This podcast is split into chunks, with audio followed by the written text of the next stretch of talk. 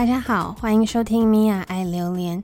今天是我们隔离的第十四天，昨天我们又做了一次筛检，那这一次我们也也又被插了一次喉，还有插了一次鼻孔。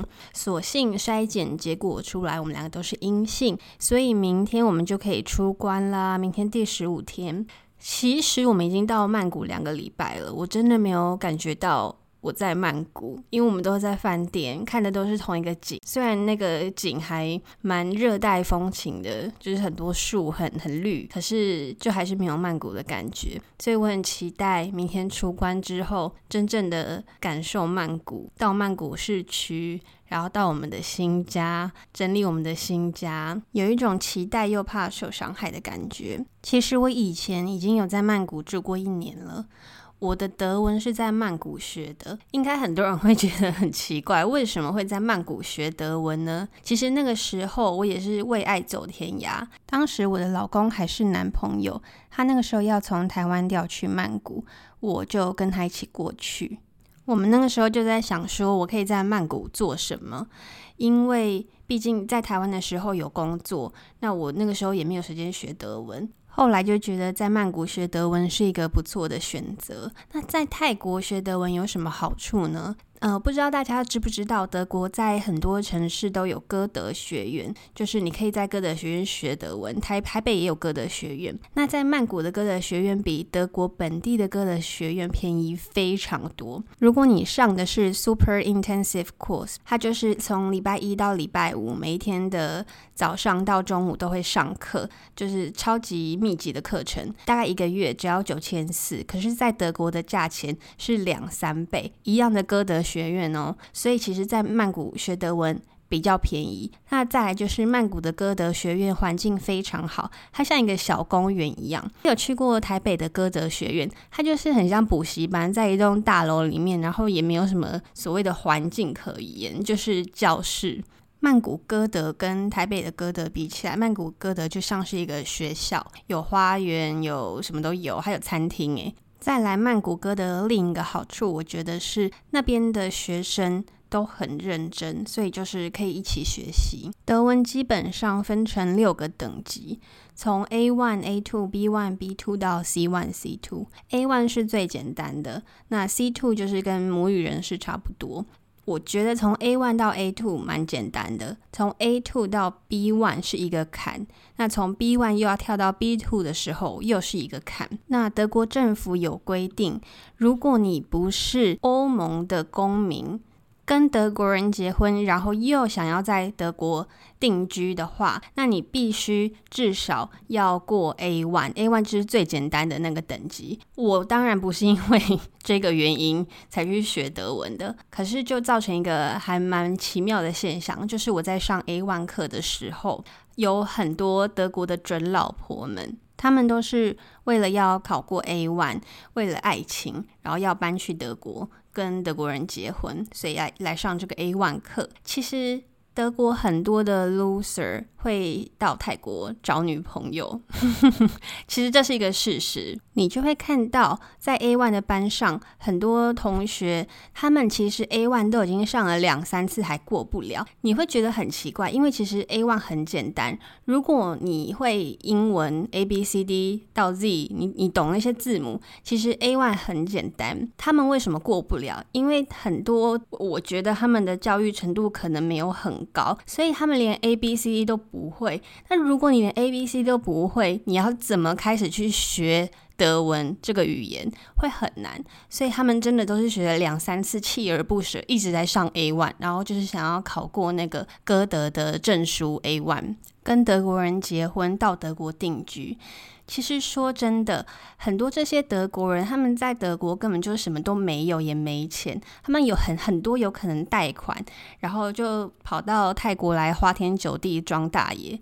我不知道那一些女生知不知道，可是如果他们花了这么多的时间努力念书学德文，结果到了那边发现她的男她的老公是一个 loser，什么都没有，也没钱，根本就是一个好吃懒做的人，那会是什么心情啊？所以其实我也可以理解为什么德国政府会立下这个规则，说你至少要一定要考到 A1 才可以到德国定居结婚，因为他们就是怕假结婚啊。应该是之前有人就是太太轻易就结婚，然后又跑掉吧，也有可能。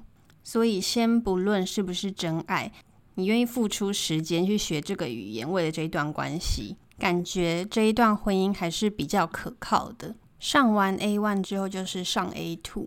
A2 呢，你会发现那些老婆们都不见了，大部分你的同学都会是泰国当地的大学生，他们的目标通常就是想要去德国念研究所。那如果你要去德国念研究所呢？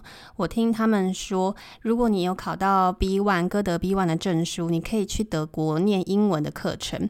那如果你有考到歌德 C1 的证书，你就可以在德国直接上德文的课程。我觉得我那一班应该是歌德开课有史以来最认真学习的一班，真的不夸张。我们从早上八八点半开始上课，那上到中午，中午我们吃完饭之后，全班的人。都留在图书馆继续看书，夸不夸张？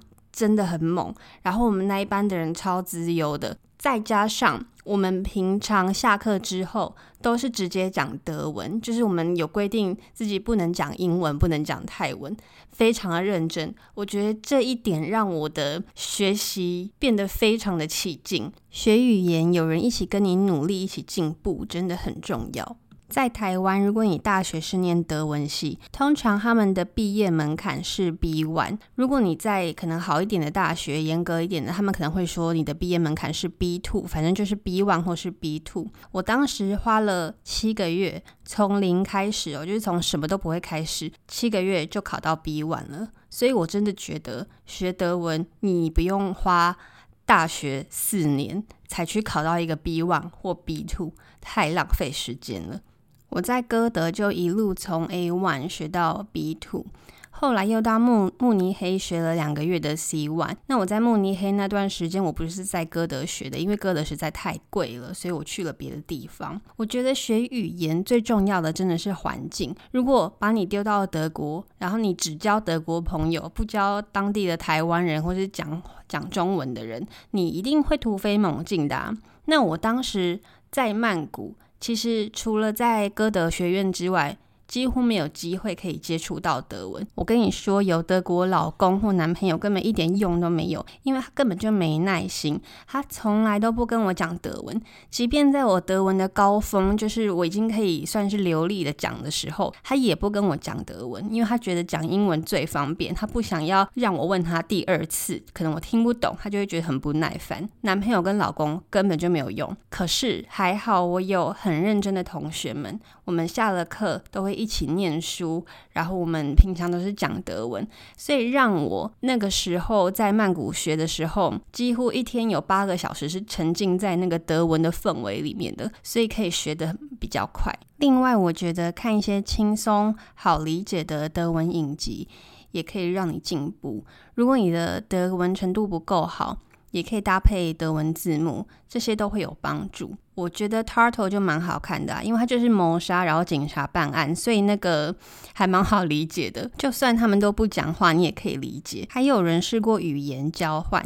我自己是没有试过啦，可是如果你要语言交换的话，你们一定要分线分得很清楚。比如说，我们今天两个小时，这个这两个小时呢，一小时讲德文，一小时讲中文，那我们可能要有主题，就是你要把那个大纲弄清楚，不然到最后就会变成你们在随便乱聊，聊到最后都用英文聊，也有可能。那语言交换就没有意义了，除非你只是单纯想要交朋友。可是如果要交朋友的话，我觉得那就用 Tinder 比较快吧。我当时那两个月在慕尼黑学德文 C1 的时候，应该是我德文的高峰。我那个时候回家都可以跟他爸聊政治啊、气候变迁、难民的议题，我觉得我自己超猛的。后来回台湾，因为根本就没有机会说德文，我老公也不跟我说德文，所以我的德文能力就直线下滑，下滑到现在，我觉得我的程度应该是 B one 到 B two 之间。语言真的是一个你不练习就会忘记的东西。我之后应该又会再开始上课，想要把之前的程度找回来。希望因为以前学过的关系，可以很快的把德文的记忆找回来。如果大家有我能力范围之内能解答的德文问题，也可以问我，我会尽力。这两天也有人问我，我的英文是怎么学的？说真的，我觉得我的英文没有到超级好，就是。是流利的，会讲的，可是其实常常也会讲错啊。而且我没有那种从美国留学回来或是 ABC 的那种很酷的美国口音，没有。我就是一个土生土长的台湾人，从小时候到大都学着填鸭式的英文。我觉得后来英文变得比较敢讲，可能是因为我有一阵子很爱看美剧，像是什么 Friends 啊，还有欲望城市。How I Met Your Mother，我每一集都看过，而且我是没有看字幕就看的，因为我觉得其实你这样看久了，真的会比较轻松，而且你完全可以理解他们在讲什么。就算你有一两个字听不清楚或是不太理解，可是那个大纲还有笑点，你还是会懂的。我大学刚毕业的时候有去那个蒙大拿的国家公园打工游学过，我当时有应征到服务生的工作，所以一定要讲英文。毕竟蒙大拿是一个偏远的乡下地方，所以我时不时的也会感觉到被歧视。比如说有一次，我只是没听清楚他要番茄酱，那他我请他再讲一次，他就说可不可以请一个会讲英文的人过来，很凶诶，凶屁呀！还有那个时候餐厅的主管，他也觉得我英文不够好，不够格当服务生。虽然当下有一点小受伤，可是你想想。我们会讲中文，那虽然我英文说的没有像你们说母语一样那么流利，可是我会讲啊。你们除了英文之外还会讲什么？重点就是敢讲。那另外一点就是，那那那那个时候我们那一区也有几个台湾人，那那个时候呢，那几个台湾人都很喜欢聚在一起，那就不停的在讲中中文。这样你干嘛还要跑那么远到美国的蒙大拿这个乡下来讲中文？这样就失去意义啦。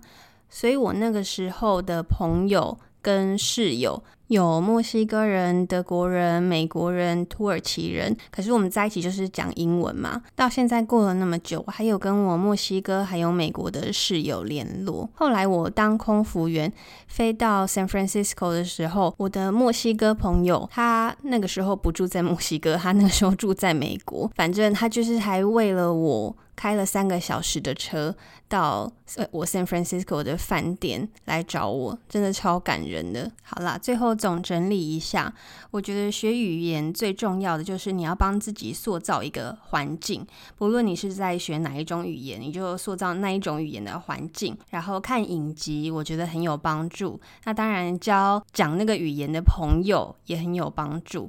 那今天就跟大家聊到这里，谢谢大家的收听，拜拜。